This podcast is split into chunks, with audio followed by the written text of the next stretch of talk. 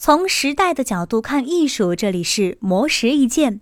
当我们在日常生活中看到一堆碎玻璃，第一反应可能是将它清扫起来，但是有一个人却会在玻璃上摆上小人，拍摄出游客发现冰壶开裂的微型场景。这个人就是来自日本的微型图片摄影师田中达也。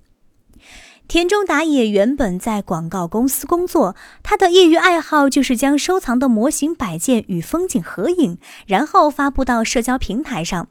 随着田中达也发布的作品人气越来越高，他发现这个兴趣带来的收入已经超过工资，于是决定离开广告公司，专注进行微型创作。田中达也的每个作品从构思、摆放、拍摄，一般需要花两到三个小时。一天最多可以完成三四个作品，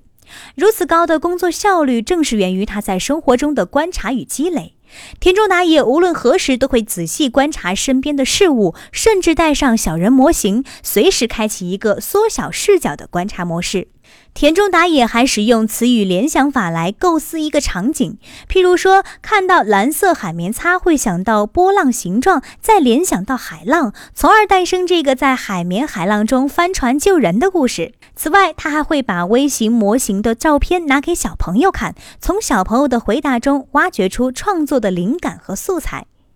田中达也表示，每个人童年的时候可能会看着西兰花，会觉得像一座森林；又或者是看到一片树叶漂浮在水面上，看起来就像条小船。即使是在成年之后，也需要保持这样一颗童心。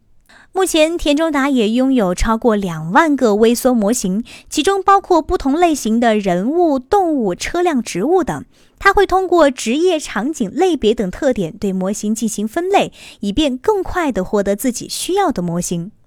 而他在九年的时间里，已经连续在社交平台上发布了三千多张作品，关注他的粉丝数量已经超过了二百四十万，并且为日剧《雏鸟》设计片头，从而获第九十四届日剧学院赏特别奖。